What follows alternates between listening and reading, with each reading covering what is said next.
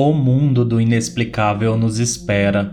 Juntos percorreremos horrores e pesadelos. Mas não tenham medo, pois sempre há uma luz para seguir. Aqui é o Tiago Lucarini, este é o Cigaluz e sejam todos muito bem-vindos a mais um episódio do podcast. E lembrando que se você tiver um relato e quiser me enviar, mande para o e-mail sigaluzpodcast@gmail.com que a sua história estará sendo contada.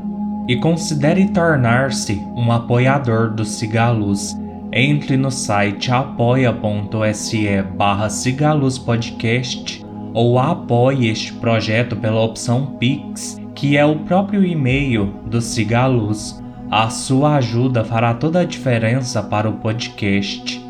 E hoje, iluminados, é dia de contos. Todos os contos deste episódio são da minha autoria. E sem mais, vamos aos contos. Conto 1 Doméstica Mamãe trabalhou a vida inteira como doméstica na casa dos outros. Podemos usar também o termo gourmet secretária do lar. Seu tempo de trabalho sempre variou entre 4 e 10 anos nas casas, pois mamãe era muito competente e dedicada nos seus afazeres, e dificilmente seus patrões tinham do que reclamar. Mamãe arrumava, lavava, passava, cozinhava e de vez em sempre exercia a função de babá, seja de humanos ou animais de estimação. Quando eu tinha por volta dos nove anos de idade, mamãe trabalhava numa mansão num condomínio que eu chamava de Rico Rico. Ela acordava às quatro da manhã para entrar no trabalho às sete. Lembro que ela sempre chegava em casa depois das 21 horas Naquela época desfrutávamos pouco da sua companhia. Lembro que ela estava sempre exausta. Os patrões dessa casa em questão não eram as pessoas mais caridosas ou bondosas do mundo. Eram mesquinhos e achavam que o salário mínimo estava mais do que bem pago e por isso exigiam o sangue de mamãe, a qual, destituída de nome e identidade, era apenas chamada de doméstica. Seus patrões, uma família composta por quatro pessoas, tinha ido passar uns dias na fazenda no interior. Mamãe recebeu uma ligação da sua patroa solicitando que ela regressasse ao serviço dois dias antes para começar a organizar e dar uma geral em tudo. Mamãe pediu para me levar junto, já que naqueles dias fora do programado ela não tinha com quem me deixar sua patroa aceitou desde que eu ficasse sob rédeas curtas e não mexesse em nada. No dia seguinte, madrugamos para chegar à mansão. Ainda no portão, mamãe me falou: Anaí, minha filha, se comporte, por favor. Não mexa em nada. Peça à mamãe qualquer coisa que precise. Eu assenti com a cabeça. Eu não disse nada à mamãe mas eu não gostei daquele casarão imenso. Era lindo, não havia dúvidas, mas também era demasiadamente frio e sem vida, e isso se provaria ser bem mais que um eufemismo. Mamãe me levou ao quarto de empregada nos fundos da cozinha, um cubículo estreito. O lugar era claustrofóbico e sem qualquer circulação de ar. Havia um banheiro conjunto igualmente minúsculo, Juro que a casa do cachorro nos fundos do quintal era maior do que aquele recinto. Mamãe passou todo o dia da quarta-feira limpando e organizando. Eu, por vezes, a ajudava carregando um pano, entregando um produto de limpeza. Fazia isso para matar tanto o tédio quanto o tempo. Já no final da tarde, mamãe optou por dormir por lá mesmo pois ela não queria enfrentar três horas de metrô e ônibus até nossa casa. De noite comemos apenas um misto quente, pois na dispensa só havia pão de forma e um pedaço de queijo. No dia seguinte, mamãe faria a lista de compras e mandaria ao mercado para abastecer a dispensa novamente. Fomos para a cama cedo naquela noite, por volta das 21 horas. Como disse, Mamãe estava sempre exausta e não era para menos. Nunca tivemos o costume de dormir na escuridão total, e por isso minha mãe deixou a luz do banheiro ligada e a porta entreaberta, mergulhando o quarto numa penumbra acolhedora. Desde que eu cheguei àquela casa, eu me sentia incomodada. Ajudar no serviço tinha me distraído um pouco, mas sem muito sono, deitada num monte de cobertas no chão, pois a cama de solteiro era estreita demais para duas pessoas, mesmo que uma delas fosse uma criança, a sensação de incômodo ficava cada vez mais forte. De início pensei ser apenas coisa da minha cabeça, que me sentia estranha por estar deslocada, por estar invadindo um mundo que teoricamente não me pertencia, que diziam que eu jamais alcançaria, porém me dei conta de que era algo mais do que isso. Depois de algum tempo, comecei a ouvir a palavra doméstica. Primeiramente, era algo ininteligível, depois tornou-se um sussurro constante. Não me atrevi a chamar mamãe, pois ela dormia profundamente e precisava descansar. Logo deixei de escutar o chamado maldito. No entanto, em seguida, a temperatura no quarto, que até então estava amena, subiu drasticamente. O calor repentino me fez suar e então soou novamente, dessa vez alto e claro. Doméstica. Doméstica. Notei que o som vinha da direção do banheiro. Na penumbra, encarei a parede no fundo do quarto, porém não achei o vazio como eu esperava. De frente à porta do banheiro havia uma criatura parada.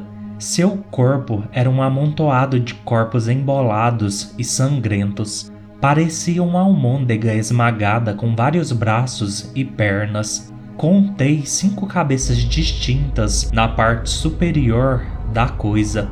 Aquilo voltou a repetir. Doméstica. Doméstica. Foi então que eu gritei descontroladamente.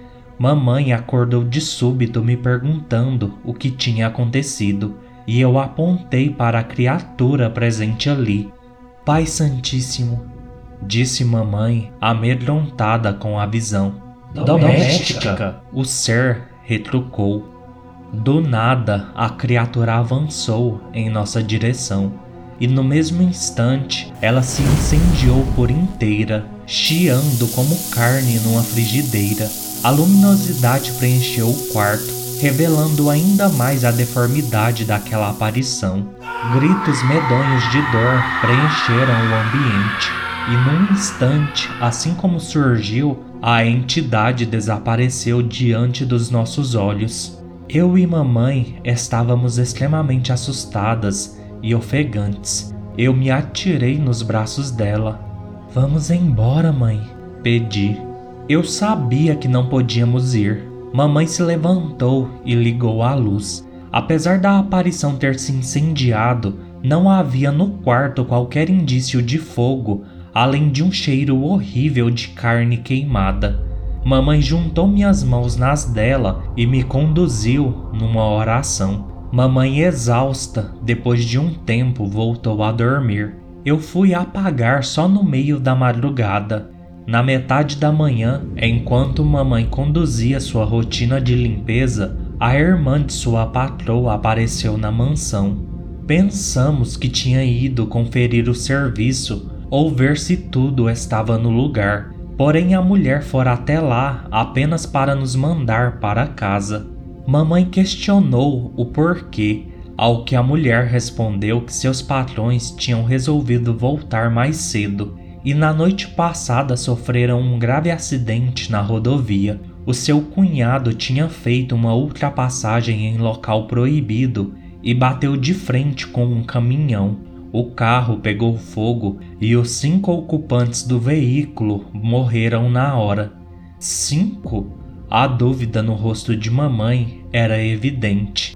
Sim, minha irmã estava trazendo uma jovem garota do interior para morar aqui e ficar no seu lugar. Ela seria mais barata? E dizendo isso, a mulher gentilmente nos colocou para fora da mansão, pagando uma micharia pelos serviços prestados de mamãe. Hoje eu sou médica pediatra graças ao trabalho de mamãe. Ela deu seu sangue e muito suor para que eu tivesse uma condição melhor.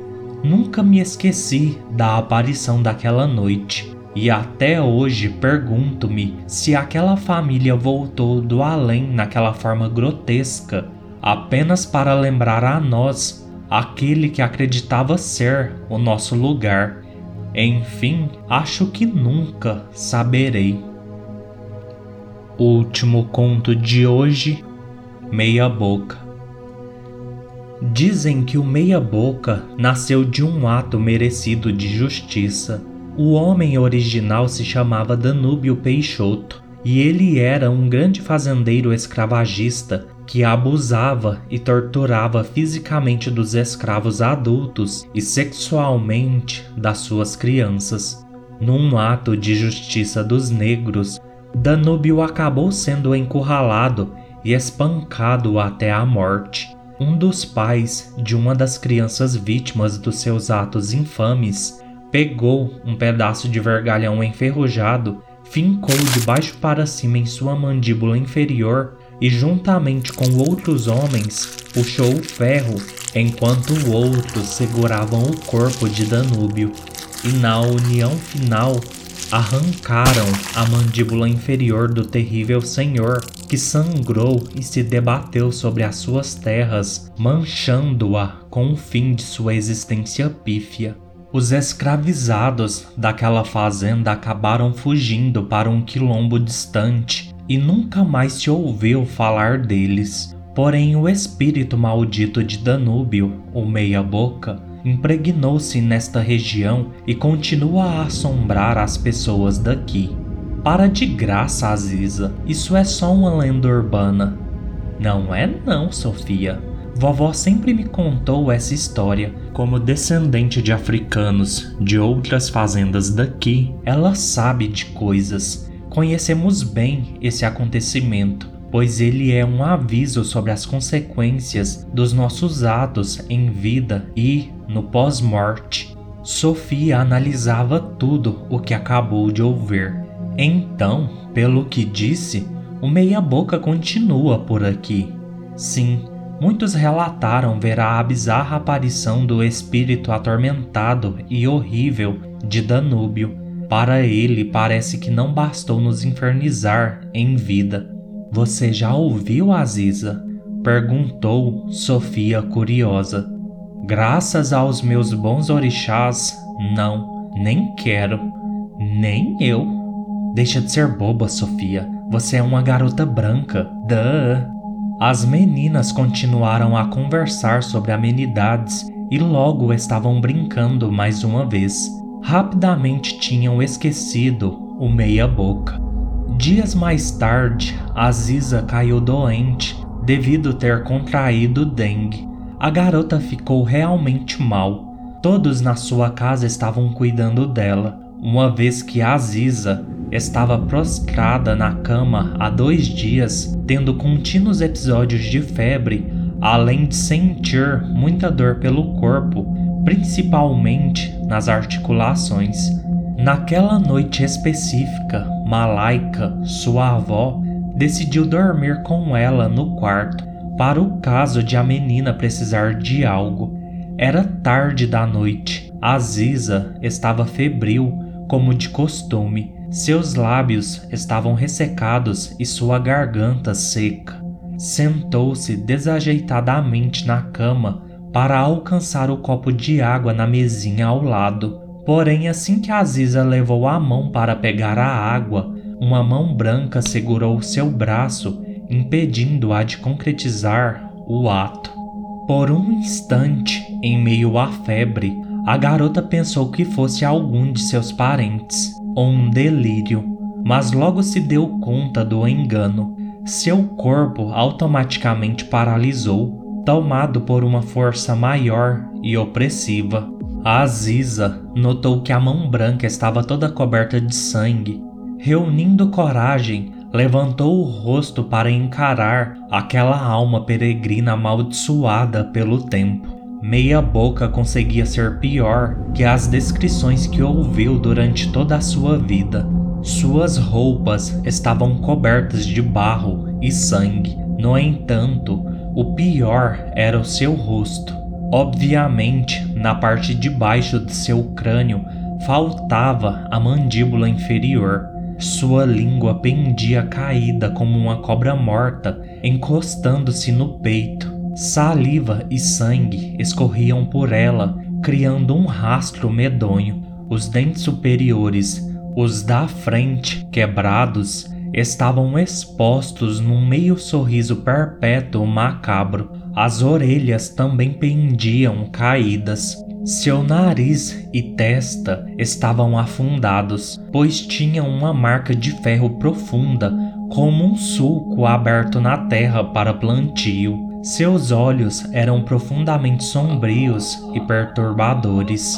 A criatura emitia um som bizarro. A Aziza tentou se desvencilhar de meia boca, porém estava muito debilitada. Não conseguia acreditar que aquela aberração tinha vindo do inferno para arrastá-la para lá. Tentou gritar para sua avó que estava ao lado dormindo, mas foi em vão. Meia Boca aplicou mais força em seu braço, provocando-lhe dor. Os olhos da garota se encheram de lágrimas e foi então que lembrou dos seus ancestrais protetores e orixás. Começou a clamar pedindo ajuda, um auxílio dos céus. Aquele não poderia ser o seu fim, pois tinha plena consciência de que não merecia aquilo. Diante daquele pedido inocente e da forma diabólica de Danúbio, uma forte luz invadiu o quarto de Aziza. Meia boca pareceu confuso e de dentro da luz surgiram várias pessoas, negros de outros tempos. Meia boca soltou o braço da garota e começou a recuar, emitindo seus sons bizarros como um animal acuado. Os iluminados vindos da luz eram aqueles que fizeram justiça contra Danúbio no passado e dos quais Meia Boca ainda tinha visível pavor. Os ancestrais empurraram aquela coisa infernal para longe de Aziza, e todos eles seguraram Danúbio uma outra vez e iniciaram uma prece.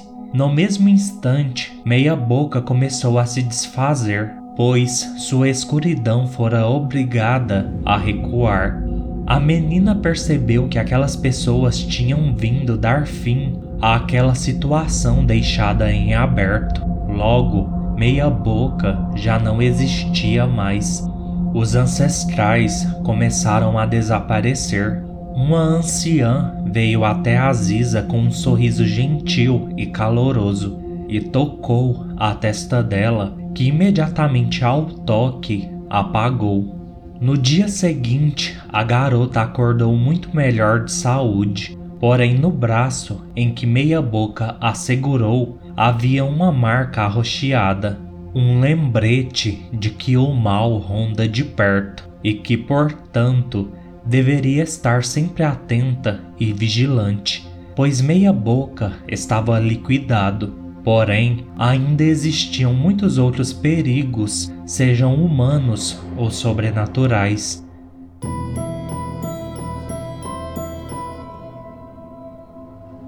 Bem iluminados, este foi o episódio de hoje. Espero que tenham gostado. Peço, como sempre, que curtam, comentem Avaliem e sigam o podcast nos seus agregadores de preferência, especialmente no Spotify, pois isso ajuda demais o podcast a crescer. Sigam o Siga Luz no canal do YouTube, mostre o podcast para os seus amigos. Venha fazer parte do Siga a Luz me enviando seus relatos. No mais, fiquem todos bem sigam a luz e não sejam cuzões.